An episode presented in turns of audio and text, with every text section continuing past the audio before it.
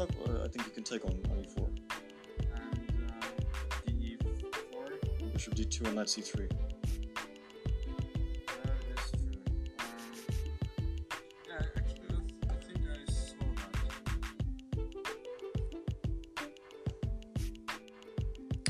Wir lernen von den Meistern nicht nur Blindschach spielen, sondern wir lernen auch Partien von Meistern kennen.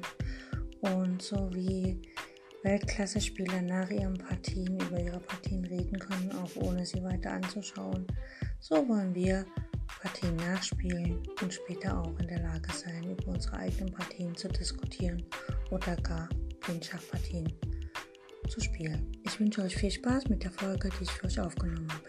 Bis demnächst.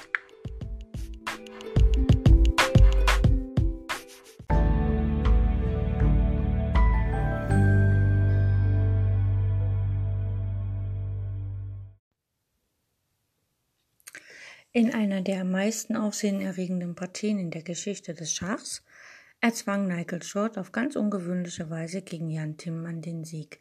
Nigel Short führte die weißen Figuren und der Niederländer Timman hatte schwarz. Gespielt wurde die Partie 1991 beim Traditionsturnier im niederländischen Tilburg. Das Turnier gewann der damalige Weltmeister Kari Kasparov mit anderthalb Punkten Vorsprung auf Nigel Short, der alleiniger Zweiter war mit 8,5 aus 14 Punkten. Jo, diese Partie schauen wir uns heute an, beziehungsweise möchte ich die euch ganz äh, gerne vorstellen, weil es wirklich sehr ungewöhnlich ist, wie Nigel Schott den Sieg errang. Es geht los mit E4, das äh, Nigel hat ja weiß und äh, Tim, Tim, Jan Timmann antwortet mit Springer F6. Weiß setzt fort mit E5, das ist ganz normal, die äh, Aljechin-Verteidigung. Ähm, ja, die besitzt auf dem, auf dem hohen Spielniveau, also nicht im Amateurlevel, sondern auf höherem Niveau, besitzt sie keinen so guten Ruf und kommt auch nicht so häufig vor, aber ab und an mal doch. Okay, also wenn Weiß mit E4 anfängt und Schwarz mit Springer F6 fortsetzt, folgt meistens der Zug E5, weil einfach äh, Weiß gleich den Springer befragt, was willst du da und wo willst du denn hin? Gut, Springer geht nach D5. Ähm, praktisch steht der Springer im Zentrum und der Bauer auf E5 auch auf der gleichen Reihe. Weiß setzt fort mit D4. Ähm, es gibt den Spruch, sucht der Gegner keinen Streit, mach dich in der Mitte breit. Das heißt also, wenn äh, der Gegner das nicht ums Zentrum kämpft, sollte Weiß einfach ähm, das Zentrum mit Bauern besetzen. Schwarz setzt fort mit D6, jetzt das spielt er doch mal im Zentrum und Weiß verfestigt das Zentrum mit Springer F3, deckt quasi den Bauern auf E5 und D4. Das hat man ja in den Anfangsübungen, ne? da ist der Springer auf F3, die beiden schwarzen Felder kontrolliert und der Springer auf C3 würde die beiden weißen Zentrumsfelder kontrollieren. Schwarz setzt fort mit G6, der möchte halt gern den Läufer vierenchattieren und sozusagen den so einen vierenchattierten Aufbau wählen. Weiß setzt fort, entwickelt Figuren, Läufer F1 nach C4, befragt gleich den Springer, der da nicht gedeckt ist, wo willst du hin? Und hat sozusagen auch schon die Rochade vorbereitet. Schwarz spielt Springer B6, zieht ihn einfach zurück, greift gleichzeitig den Läufer auf C4 an. Weiß muss sich mit dem Läufer entscheiden, er geht einfach zurück, Läufer B3, weil der Läufer auf dieser Diagonale A2, B3, C4, D5, E6 äh, steht natürlich, äh, F7 steht natürlich sehr gut, weil er voll in die Rochadestellung des Schwarzen reinschaut, nämlich nach F7 und G8. Schwarz spielt seinen Plan weiter, Läufer G7, er möchte ja auch mal Rochade machen. Und Weiß setzt fort, hat jetzt alle Zeit der Welt, spielt erstmal Dame E2, verfestigt nochmal den Bauern auf E5. Und Schwarz setzt fort mit Springer C6, greift halt auch den Bauern nochmal an. Aber die Bauern sind eigentlich genug gedeckt, da kann nichts passieren. Und deswegen spielt Weiß erstmal Rochade und Schwarz spielt auch Rochade. Und Weiß setzt fort mit H3.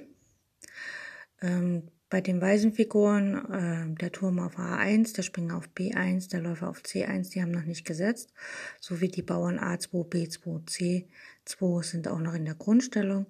Bei Schwarz in der Grundstellung steht noch der Turm auf A8, der Läufer auf C8 und die Dame auf D8, sowie auch die Bauern auf A7, B7, C7. Also da hat sich noch nichts geändert. Alle anderen Figuren, also zumindest die meisten von den anderen, bis auf ein paar Bauern, haben schon gezogen. Und ähm, genau, also Weiß hat H3 gespielt, ähm, hat sich eine Idee, mal gucken, was passiert.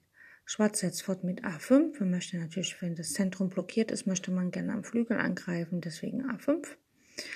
Und Weiß setzt fort mit A4 und blockiert sozusagen den Bauern. Lässt natürlich das Feld B4 für den Springer, aber gut. Schwarz setzt fort mit äh, der D6-Bauer schlägt auf E5 und Weiß schlägt auch einmal auf E5 zurück mit dem D-Bauern. Sozusagen ist jetzt die D-Linie offen. Weiß kann da wunderbar einen Turm hinstellen und die Dame befragen. Aber Schwarz ist dran und Schwarz spielt Springer D4. Ne, der Springer ist von der Dame auf D8 gedeckt, aber Weiß nimmt den auch sofort raus mit dem Springer F3. Springer von F3 schlägt auf D4 und die Dame von D8 schlägt auch auf D4. Das heißt also, Weiß hat die Dame ins Zentrum geholt von Schwarz. Ähm, ob die da jetzt so günstig steht, weiß man nicht, aber vielleicht. Weiß setzt fort mit Turm E1, also er hat immer noch den Turm auf A1, den Springer auf B1 und den Läufer auf C1 in der Grundstellung, stellt aber hier den Turm auf die E-Linie und stützt damit nochmal den Bauern auf E5. Schwarz blockiert den Bauern, er möchte nicht, dass der Bauer weiter vorgeht und spielt E6. Damit ist natürlich der Läufer von C8 äh, auf das Feld D7 beschränkt oder muss halt, wenn der Springer von B6 weggegangen ist und der B7-Bauer ziehen konnte, dann über die Diagonale kommen, über die lange.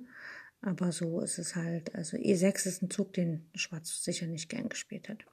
Weiß setzt fort mit Springer D2, das ist ganz typisch, äh, wenn eine Dame oder eine äh, Figur im Zentrum steht auf D4, dass dann der weiße Springer D2 spielt, um den Springer nach F3 oder nach B3 zu entwickeln und die Figur auf D4 zu befragen.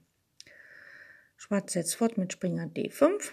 Er möchte, hat dann natürlich einen Vorposten, äh, aber man könnte mit C4 den direkt befragen. Weiß setzt allerdings erstmal fort mit Springer F3, wie ich gerade schon gesagt habe, wenn irgendeine Figur, eine gegnerische Figur auf dem Feld D4 erscheint, also eine Schwerfigur, dann ist eigentlich eines der typischen strategischen Motive, dass man halt den Springer von B1 über D2 nach F3 führt, um halt diese Figur auf D4 zu befragen, sofern man nur einen Springer noch hat. Die Dame geht nach C5, die schwarze, von D4 nach C5. Macht also einen kleinen Schwenker nach hinten. Äh, bleibt dann natürlich, äh, fesselt weiterhin den Bauern auf F2, sodass Weiß den nicht ziehen kann. Allerdings steht er jetzt eh der Springer auf F3. Also Weiß will den auch gar nicht ziehen. Aber die Dame bleibt, wie gesagt, in der Nähe des Bauern E5 und ähm, genau. Weiß spielt jetzt Dame E4. Das ist ein relativ guter Zug oder ich finde den Zug sehr, sehr clever gewählt, weil auf der vierten Reihe kann die weiße Dame viel besser äh, auch zum Königsflügel schwenken. Ne? Sie kann also gerade nicht auf F4 gehen, aber da der Läufer von C8 äh, durch den Bauern auf E6, durch den eigenen Bauern auf E6 verstopft ist, kann die Dame natürlich leicht nach G4 gehen oder sogar nach H4. Also die Dame auf die vierte Reihe zu stellen, um dort zu schwenken, ist natürlich sehr schlau. Schwarz spielt Dame B4, ähm, greift dann mit dem Turm auf E1 an und Weiß muss sich jetzt entscheiden, was er macht. Und er spielt einfach Läufer C4, verstopft damit sozusagen den Weg zur Dame und die Dame kann nicht getauscht werden. Das nächste Ziel wäre natürlich von Weiß einfach mal Läufer D2 zu spielen. Wenn das geht, also erst B3 und dann Läufer D2. Einfach damit die Dame geht und die Türme auch verbunden sind. Schwarz spielt Springer B6, äh, befragt den Läufer.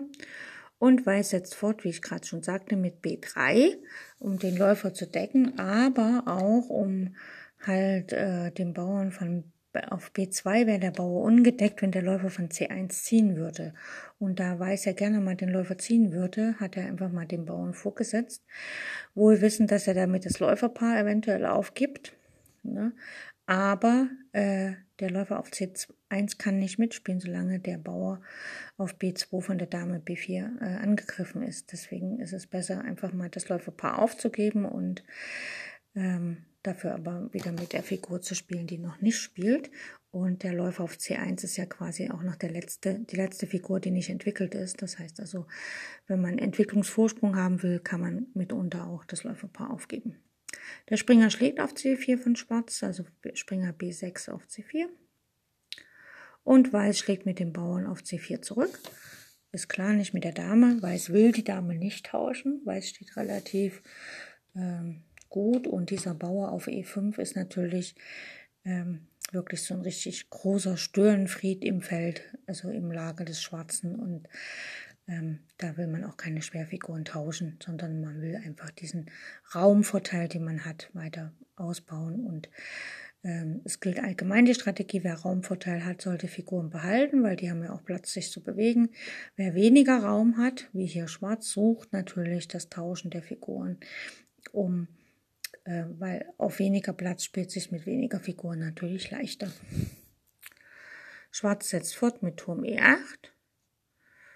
Und äh, bevor wir jetzt weitermachen, wollen wir erstmal schauen, wo alle Figuren stehen, weil manchmal verschwimmt das beim Blindschach. Also Weiß hat den König auf G1, also in der Rochadestellung kurz.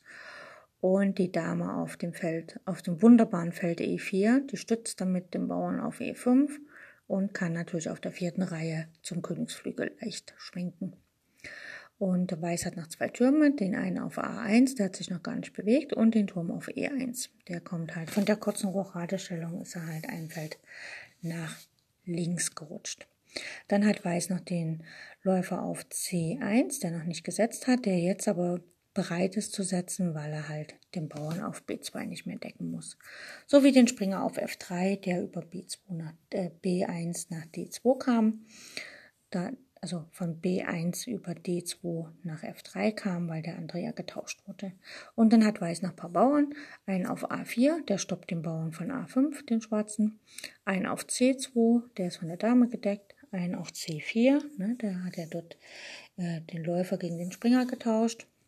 Dann ein auf E5, der ist sehr wichtig, der blockiert das Feld D6 und F6 für Schwarz, also dort kann der König nicht hin. Und er blockiert den Bauern E6, der kann nicht weiter vorlaufen. Und da E6 blockiert ist, kann der Läufer von C8 bei Schwarz natürlich über diese Diagonale nicht mitspielen, sondern muss halt wohl oder über das Tempo für B6 verwenden und dann Läufer B7 spielen. Dann hat Weiß nach äh, Bauern vom König beim, bei der Rochadestellung und zwar F2, G2 und er hat schon das Luftloch H3 gemacht. Schwarz hat den König auf G8 und die Dame auf B4, wo sie ein bisschen abseits steht. Allerdings greift sie das Feld, also den Bauern auf C4 an. Das heißt also, die weiße Dame kann nicht unachtsam wegziehen, dann ist einfach mal ein Bauer weg. Dann hat Schwarz noch den Turm auf A8, der hat noch gar nicht mitgespielt, und den Turm auf E8, der ist auch von der Hochratestellung einfach ein Feld nach drüben gezogen. Dann hat Schwarz das Läuferpaar, ein Läufer auf C8, wie gesagt, der kann noch nicht raus wegen den Bauern, und ein Läufer auf G7 auf der langen Diagonale, wobei der auch kein richtiges, nicht richtig im Spiel kommen kann oder will, weil äh, der Bauer auf E5, der Weiße ihn natürlich auch blockiert und dieser auf E5, der Bauer ist ähm, von der Dame, Turm und Springer gedeckt, also den will auch Schwarz erstmal gar nicht haben. Allerdings hat Schwarz natürlich auch ein paar Bauern. Den Bauern A5, der ist blockiert durch A4. Den Bauer B7, der verstopft nach dem Weg vom Läufer. Den, der kann aber nicht setzen, weil wenn er setzt, dann schlägt die Dame auf A8 den Turm. Also Schwarz hat da echt Probleme, diesen Läufer auf C8 zu entwickeln. Dann gibt es noch einen Bauern auf C7, den Bauern auf E6, der halt E5 blockiert, das hatte ich schon mehrmals gesagt einen Bauern auf dem weißen Feld F7, G6 und H7. Also die Bauern stehen auf weißen Feldern. Und ähm, es heißt immer, wenn man das Läuferpaar hat, sollte der Läufer stark sein, den der Gegner nicht hat. Weiß hat den schwarzfeldrischen Läufer auf C1 und das hieße, der weißfeldrische Läufer auf C8 muss ein starker Läufer sein. Jetzt stehen aber schon ähm, erstens kann der Läufer C8 nicht richtig mitspielen und es stehen viele Bauern auf weißen Feldern. Das heißt also, der Läufer auf C8 ist gar nicht so sehr stark. Und deshalb vielleicht auch die Einschätzung von Nigel Short, dass er hier ein bisschen besser steht. Ne? Also wirklich äh, eine sehr angenehme Stellung hat. Gut, Weiß setzt fort mit Turm D1. Die Türme gehören auf die offene Linie. Die D-Linie ist komplett offen. Und die Dame von Weiß geht nach C5. Also er bereitet ähm, tatsächlich ähm, vor, dass er den Läufer aktivieren kann und dass er vielleicht auch sogar die Damen tauschen kann. Schwarz äh, schwenkt mit der Dame nach H4. Er möchte natürlich Springer G5 spielen und dann Dame H7 und Matt. Und Schwarz setzt fort, jetzt nutzt er die Chance und spielt B6, weil jetzt die Dame von E5, äh, von E4 ist ja weggegangen nach H4 und greift dann zufolge den Turm auf A8 nicht mehr an. Und es nutzt Schwarz und spielt gleich B6. Weiß spielt Läufer E3, greift die Dame an, befragt die Dame, was willst du hier? Und ähm, ja, weil Schwarz hätte ja auch den Bauern auf ähm, E5 schlagen können mit dem Läufer, aber wie gesagt, da wäre wirklich der Springer gekommen und ich weiß nicht, wie dann Schwarz noch das Matt verhindern kann. Die Dame geht nach C6, muss wohl oder wegziehen. Damit ist schon wieder so ein bisschen der Weg vom Läufer verstopft. Und Weiß spielt Läufer H6 und befragt den Läufer auf G7, was er denn nun vorhat. Ne, man kann den ja dann schlagen und Springer G5 spielen. Aber Schwarz entscheidet sich dafür, den Läufer nach H8 zu ziehen, weil das ist halt ein wichtiger Verteidiger auf den schwarzen Feldern. Und Weiß spielt Turm D8, nutzt die Schwäche der Grundreihe aus. Ähm, Turm D1 nach D8, weil der Turm von E8 kann jetzt nicht auf D8 schlagen. Dann schlägt die Dame zurück mit Schach und das wird matt. Das will natürlich Schwarz nicht und deswegen spielt Schwarz Läufer B7. Er verbindet endlich die beiden Türme und der Läufer ist sogar entwickelt. Weiß spielt Turm AD1, holt also auch seinen zweiten Turm ins Spiel. Und auch hier ist wieder, der Turm kann, Schwarz kann nicht auf D8 schlagen, weil dann einfach äh, matt gesetzt wird. Deswegen spielt Schwarz Läufer G7. Und hier ist zu überlegen, könnte Weiß auch auf G7 schlagen. Das macht aber keinen Sinn, weil dann, dann kommt es nur zum großen Abtausch und Weiß vermasselt quasi seinen großen Vorteil oder seinen Vorteil allgemein. Wenn er nämlich auf G7 schlägt, dann kann ja der König, es droht jetzt kein Grundreihenmatt mehr, weil der König kann jederzeit einfach auf G7 schlagen. Ne? Also Schwarz könnte dann auf D8 schlagen, Weiß würde vielleicht wieder schlagen, Schwarz würde mit dem Turm wieder auf D8 schlagen, die Dame schlägt auf D8 zurück mit Schach und dann kann der König auf G7 nehmen und ist halt eben nicht matt. Und deswegen spielt nach dem Läufer G7, was schlau gewählt war von Schwarz, spielt Weiß einfach den Turm A nach D7. Also den Turm von der achten Reihe nach D7. Ja, also er geht gerade nach D7 und greift das Feld F7 an. Jetzt gibt es von Weiß natürlich verschiedene Opfermöglichkeiten auf F7 und deswegen wählt der Schwarze den Zug Turm F8. Weiß schlägt jetzt auf G7, Läufer schlägt G7, König schlägt G7, bleibt keine Wahl.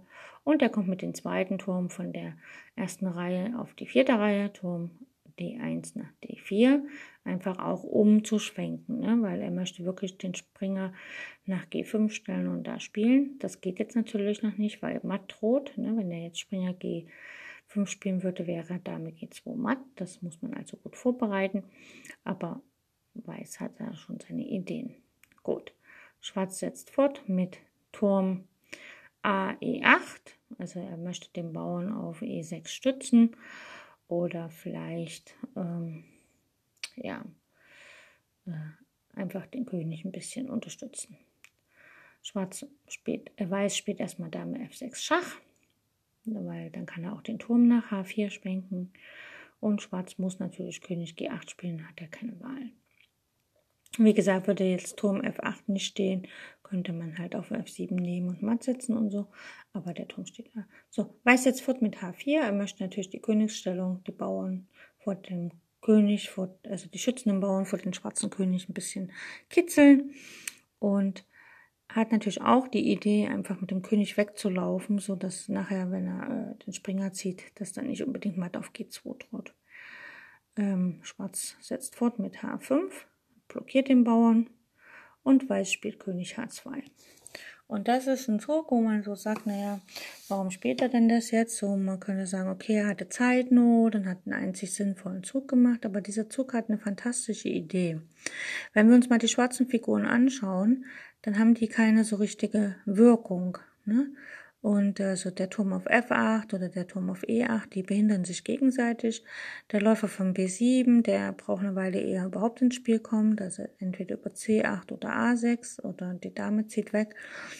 Und die Dame selbst auf dem Feld C6 spielt auch nicht so richtig mit. Also die, die Figuren von Schwarz, die unterstützen gerade den König nicht. Die einzigen Figuren, die ihn unterstützen, sind die Bauern. Und da sehen wir aber, die Bauern stehen alle auf Weiß. Die standen ja vorhin schon auf Weiß. Also E6, F7, G6 und H5 sind weiße Felder. Das heißt, wenn es der weiße König schafft, auf dem Feld H6 zu erscheinen, dann droht ein Matt auf G7, was nicht zu decken ist. Und selbst wenn der König jetzt weggeht, wenn er zum Beispiel nach H7 geht, dann kann der einfach der Springer mit Schach kommen und dann ist die Partie auch relativ schnell vorbei. Das heißt also, Schwarz muss hier achtsam sein und er ist es aber nicht. Er übersieht das erstmal und spielt erstmal Turm C8, aus was für Gründen auch immer und Weiß setzt seinen Königsmarsch fort. Er geht einfach König G3. Und jetzt fällt es natürlich dem Schwarzen wie Schuppen von den Augen, weil jetzt erkennt er, dass die Marschroute von dem König über H2, G2, F4, G5 nach H6 ist. Und dann droht er natürlich wirklich undeckbar matt. Ähm, Schwarz setzt fort mit Turm E. Äh, Turm C nach E8 und der König geht nach F4. Und jetzt hat auch Nigel Schott schon gesagt, na, langsam fängt die Partie an, mehr Spaß zu machen. Ähm, Schwarz versucht Läufer C8, einfach um ein bisschen die Schwerfiguren daraus zu nehmen und äh, Angreifer zu entfernen. Und Weiß spielt einfach ungehindert König G5. Und in dem Moment hat natürlich Schwarz gesehen, dass er überhaupt gar keine Chance hat. Also ähm, wie gesagt, selbst wenn er jetzt König H7 spielt, dann kommt einfach Dame schlägt G6 Schach. Der Bauer kann nicht nehmen, der ist ja gefesselt und der König kann die Dame auch nicht schlagen, weil der König auf G5 deckt ja die Dame auf G6 und dann wird es auch ganz schnell matt und deswegen ist es nur äh, sehr vernünftig, hier einfach aufzugeben. Und ja, die Partie war halt ähm, ähm, ja, ist halt eine sehenswerte Partie und ähm, genau, ein Königsmarsch auf vollem Brett, wie man ihn vorher halt einfach nicht gesehen hat. Und ähm, dieser, dieser Königsmarsch oder dieser gefundene Gewinnweg, der ähnelt eher einer Studie als einer tatsächlich gespielten Partie. Gut, das wollte ich euch vorstellen und ähm, ich hoffe, ihr hattet viel Spaß damit. Vielleicht müsst ihr es einfach nochmal nachspielen, wenn ich ein bisschen schnell war. Aber einfach auch blind diesen Königsmarsch zu sehen und dass halt der König wirklich vom Feld G1 über H2, G3, F4, G5 nach H6 marschiert, damit die Dame auf G7 matt setzen kann. Das ist schon sehr sehenswert. Und wie gesagt, der Turm auf D7 hat natürlich auch seine Aufgabe, weil falls der König nach H7 geht, kann man einfach auf G6 mit der Dame schlagen, Schach, und dann wird es auch matt, früher oder später. Okay, bis demnächst wieder.